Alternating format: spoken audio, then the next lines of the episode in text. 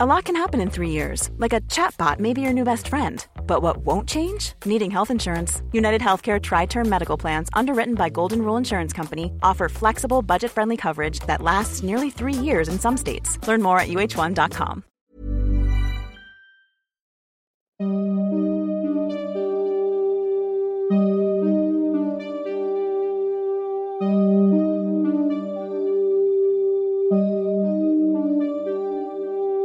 Durante los siguientes minutos escucharás historias que podrían quitarte el sueño. Cosas que pasan con mayor frecuencia de lo que podrías imaginar. Anécdotas vividas por personas reales, como tú, como yo. ¿Estás listo para escucharlas? Así que ponte cómodo y apaga la luz, porque yo soy Emanuel Morales. Y yo Kevin García. Y estas son Las historias de Mundo Creepy. Antes de comenzar con las historias de este episodio, queremos recordarles que nuestro libro Estoy muerto y sigo gritando, una antología de terror, ya está a la venta. Les estaremos dejando el enlace para que puedan adquirirlo. Está en versión física y también en formato digital por si lo quieren leer en sus dispositivos móviles. También estamos haciendo una gira alrededor de México y les vamos a estar dejando toda la información en el enlace que va a estar en la descripción de todos nuestros episodios para que se enteren si vamos a ir a su ciudad. Estoy muerto y sigo gritando, ya está disponible y los dejamos con este episodio de historias de Mundo Creepy. Que lo disfruten. Esta historia la cuenta mi tía. Ella asegura que le sucedió hace aproximadamente medio año, en una de las líneas del metro de la Ciudad de México. Esa ocasión tuvo que abordar dicho transporte algo tarde, debido a que salió hasta la medianoche de su trabajo. Mientras ella se encontraba esperando a que llegara el metro para subirse, se le acercó una pequeña niña de aproximadamente 5 años, quien le preguntó si sabía dónde se encontraban los baños. Una vez que ella le dijo la ubicación y las indicaciones para llegar hasta ellos, sin problema la niña se fue. Pero mi tía asegura que en ese momento comenzó a sentir como si alguien la observara. Alguien la estaba viendo fijamente desde las vías del metro. Cosa que se le hizo sumamente rara, ya que la niña parecía haber estado sola. El metro finalmente llegó y ella se subió a su vagón, pero al observar por la ventana, alcanzó a ver que la niña estaba parada donde la había visto momentos antes. Esta hizo una seña de despedida que mi tía contestó amigable, pero justo en el momento en el que dejó de despedirse, ella asegura haber visto cómo esta pequeña e inocente niña se convertía en una mujer de edad muy avanzada, que comenzaría a correr hacia las puertas abiertas del metro. Para suerte de mi tía, este comenzó a avanzar y las puertas se cerraron, quedándose aquella mujer parada observándola a través del cristal. El escalofrío que la recorrió es algo que asegura nunca va a poder olvidar.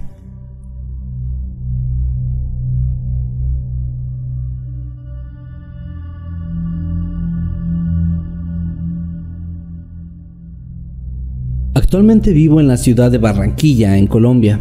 Un día mi mejor amigo de la infancia se comunicó conmigo, lo que a primera instancia me pareció muy extraño, ya que teníamos aproximadamente 8 años sin tener comunicación. Él vivía en la ciudad de Medellín, algo retirada de donde estaba yo, así que me envió dinero para que tomara un avión hasta su ciudad y ahí lo encontraría afuera de la estación principal del metro. El día llegó, pero pasó algo demasiado extraño.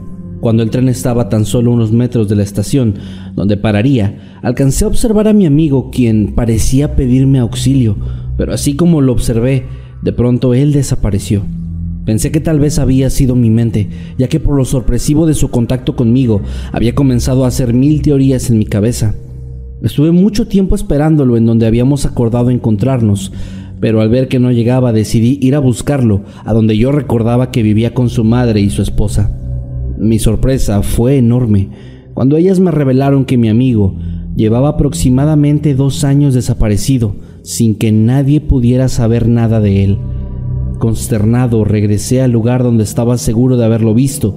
Después de un rato de buscar y adentrarme en la estación del metro, encontré lo que parecían ser unos restos de huesos y de un cráneo. Di aviso a la policía, quienes después de varias investigaciones descubrieron que se trataba de los restos de mi amigo. Su mamá sigue llamándome todos los días para saber si su hijo se ha vuelto a contactar conmigo, Por su parte, las autoridades siguen investigando, ya que aunque tienen todas las pruebas, no creen que se comunicó conmigo todavía después de su muerte.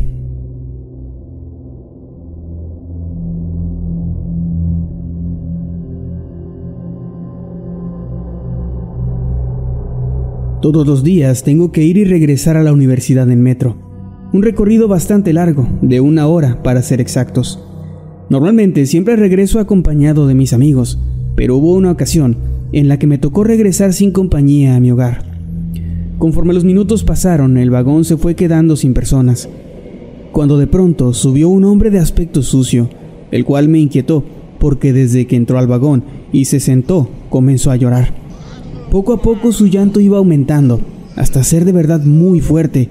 Para este punto, él y yo éramos los únicos en ese vagón. Así que me acerqué a él y le pregunté si podía ayudarlo en algo, pero no obtuve respuesta alguna. Su llanto cesó así que me sentí algo satisfecho. El resto de mi recorrido transcurrió con tranquilidad. Llegué a la terminal y me dirigí a la casa, pero estando a unas calles de llegar, comencé a escuchar a lo lejos un sonido que se me hizo muy conocido. Eran los mismos lamentos de aquel hombre. Asustado, caminé lo más rápido que pude, pero el llanto se escuchaba cada vez más y más fuerte y también más cerca. Parecía que me estuviera siguiendo. En mi desesperación no quise voltear hacia atrás, pensando que estaba detrás de mí y de alguna forma me podría hacer daño. Apenas entré a mi casa, aquellos sonidos cesaron. No sé de qué se trató y no me ha vuelto a suceder algo así.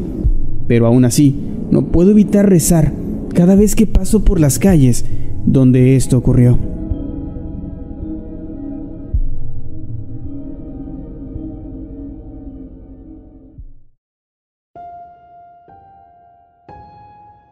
En mi ciudad hay una estación del metro donde se dice que ya entrada la noche puedes encontrar duendes corriendo por toda la zona.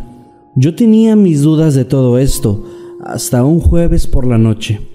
Ese día eran aproximadamente las 11 cuando mi hermana y yo, ya un poco pasados de copas, llegamos a dicha estación.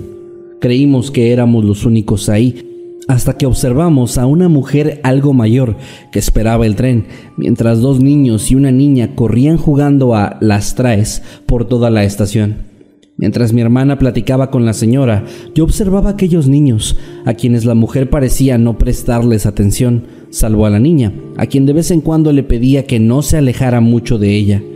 El metro llegó y cuando lo abordamos mi hermana le avisó preocupada a la mujer que estaba olvidando a sus otros dos hijos, a lo que ella con una mueca de extrañeza le contestó que ella solamente tenía una hija.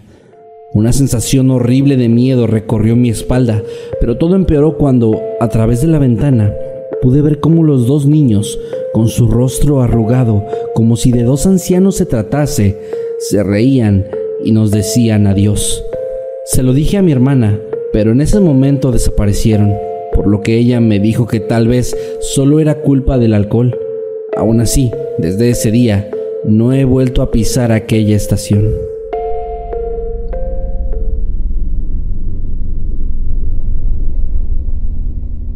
Esto me sucedió hace ya muchos años, cuando apenas tenía nueve.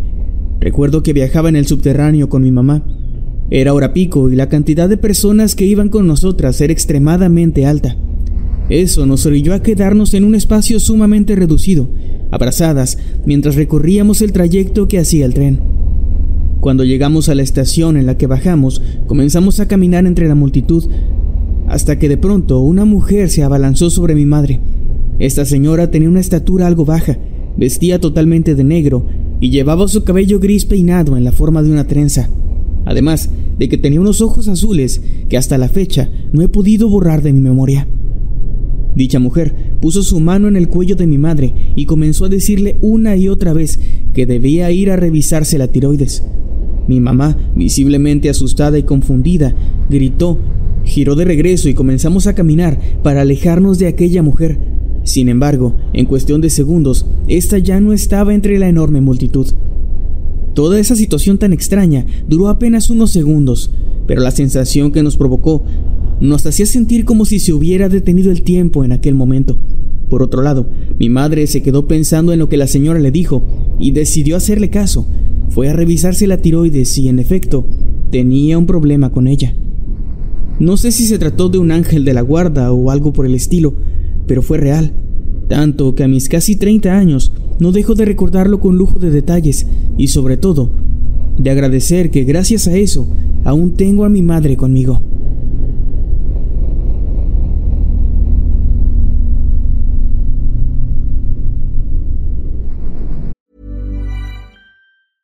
Ready to pop the question? The jewelers at BlueNile.com have got sparkle down to a science with beautiful lab-grown diamonds worthy of your most brilliant moments. Their lab grown diamonds are independently graded and guaranteed identical to natural diamonds, and they're ready to ship to your door. Go to Bluenile.com and use promo code LISTEN to get $50 off your purchase of $500 or more. That's code LISTEN at Bluenile.com for $50 off. Bluenile.com code LISTEN.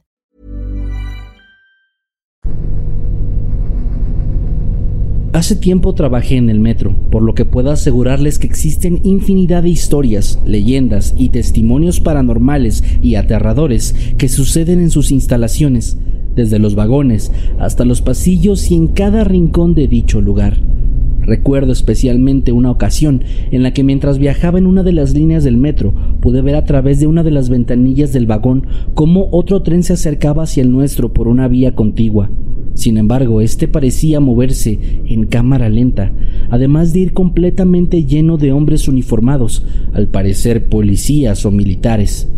Pero lo que más me llamó la atención de esta escena fueron los uniformes que llevaban, pues eran bastante antiguos, como los que se usaban en la década de los setentas. Estos del típico color café, verde olivo o azul de la época. Además, todos los sujetos tenían un semblante bastante peculiar, parecían estar sumidos en una extraña mezcla entre tristeza y frustración. Después de unos minutos, ese misterioso tren se quedó atrás, pero al parecer nadie más que yo lo vio, pues le pregunté a varias personas por él y todas coincidían en que ahí no había otro tren y mucho menos una vía adicional. Yo con la curiosidad en mente decidí regresar varias veces a esa misma estación para encontrar una respuesta, pero no encontré absolutamente nada que me diera alguna pista. Por otro lado, cuando trabajé en otra de las estaciones, era bastante común escuchar que la gente hablaba de gritos de dolor y llanto que se escuchaban en las inmediaciones de dicha zona. Según lo que las historias aseguraban, eso se originó debido a que en esa estación estaban guardados cuatro trenes que tuvieron una colisión durante el año 1975 Personalmente ninguna de esas historias me llegó a suceder, salvo la de los trenes. Hasta la fecha no sé qué ocurrió, si tal vez había alguna especie de relación entre dichos ruidos, entre los trenes colisionados y lo que yo vi, o si solo se trató de una especie de mala jugada por parte de mi mente. Como haya sido, la imagen sigue bastante viva en mi cerebro y la confusión que me generó la primera vez sigue siendo exactamente la misma.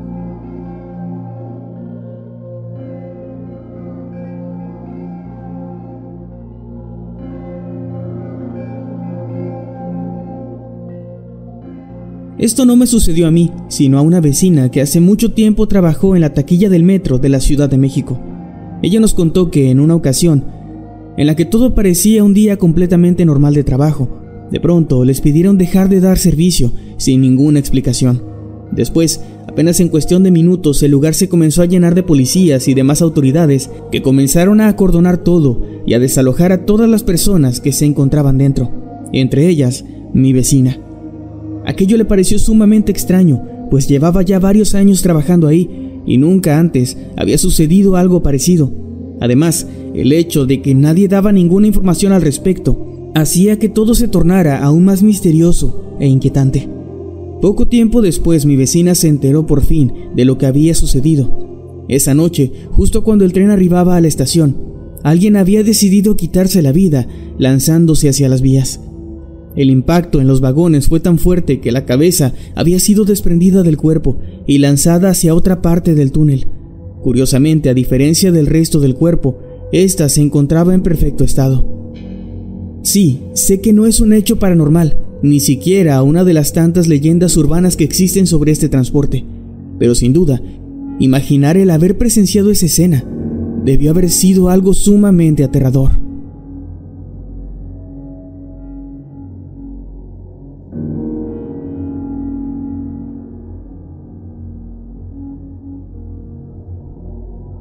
Esto me sucedió cuando tenía tan solo 8 años de edad. Siempre he sido muy apegada a mi abuela paterna, y a esa edad el apego era aún más fuerte. Íbamos a todos lados juntas, visitábamos a nuestros familiares, salíamos de paseo, en fin, todo lo que se pudiera realizar juntas lo hacíamos.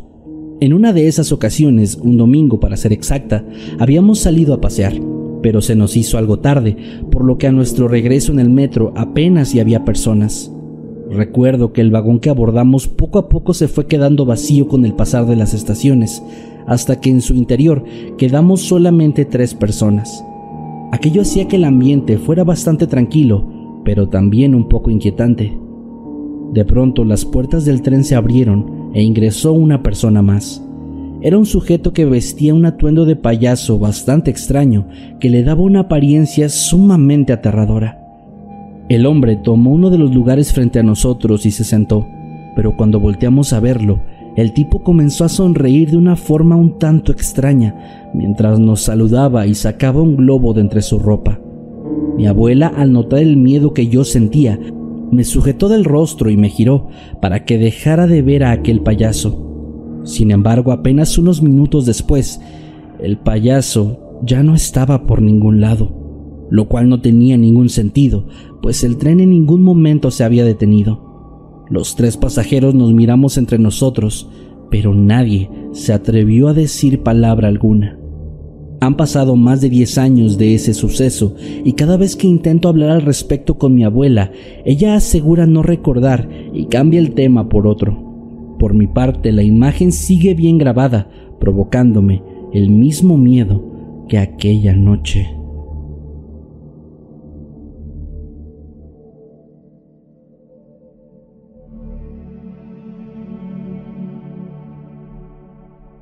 Cuando tenía 15 años viajaba a diario en el metro, utilizando siempre la línea para salir de mi casa y regresar a ella. Todo era bastante normal, inclusive tenía identificadas a las personas que normalmente compartían el trayecto conmigo, pero entre toda esa gente había alguien en especial, un chico el cual su presencia me parecía bastante curiosa. Era un joven de cabello rojo y piel clara, que siempre se subía en la misma estación que yo, y cuando yo bajaba, él siempre permanecía aún en el vagón. Esto podría no parecer raro en absoluto. Sin embargo, dos años después me mudé y comencé a tomar otra línea del metro. Pero para mi sorpresa, cuando subí por primera vez a ese vagón, pude ver cómo el mismo chico subía y se sentaba en el que sería el equivalente al mismo asiento en la otra línea del metro. La primera vez creí que sería mera casualidad, pero con el paso del tiempo aquello se fue repitiendo y volviéndose cada vez más inquietante. Actualmente vivo en otra ciudad y por lo regular uso el servicio de Uber, pues las pocas veces que he decidido usar el metro, este chico siempre aparece de nuevo. Nunca me he atrevido a hablarle o siquiera tener alguna interacción con él, pues el miedo y la incertidumbre que me genera su presencia es demasiado. He pensado que tal vez es un fantasma, un acosador o cualquier cantidad de teorías locas. Sin embargo, aún no me atrevo a averiguar qué es lo que realmente oculta.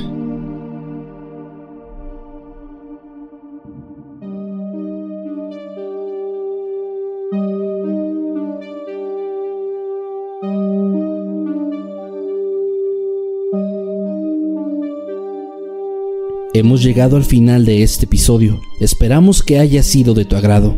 Recuerda que puedes escucharnos cada lunes y que puedes seguirnos a través de todas nuestras redes sociales como arroba emanuel-night y arroba Kevin Buenas noches y dulces sueños.